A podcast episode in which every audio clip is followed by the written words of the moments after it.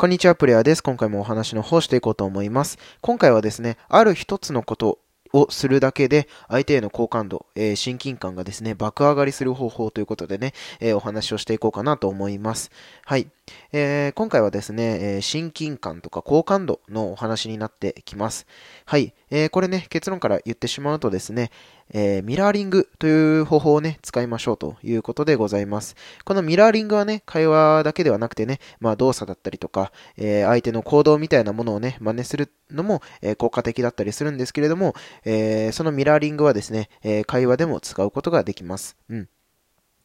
例えばですね、え相手が、え、お話をしてくださった。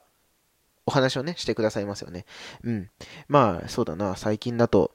コロナのね、影響ですごいこう、お仕事がね、なかなかなかったりしますけれども、えー、最近ね、なかなかこう、コロナの影響で働ける場所だったりとか、うん、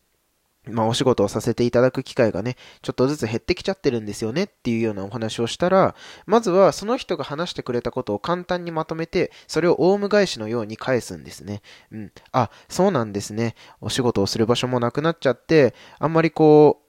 う、なんだろうな。お仕事する機会がなくなっちゃっているんですね。うんう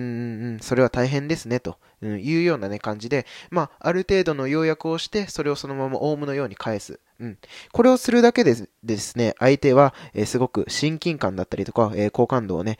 まあ、僕に、自えっ、ー、と、あなた自身に、こう、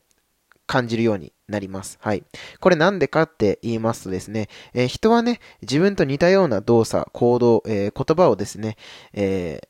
発する人間に対して、まあ、好感度を抱きやすいというようなね、えー、心理学の研究結果があったりするんですね。うん。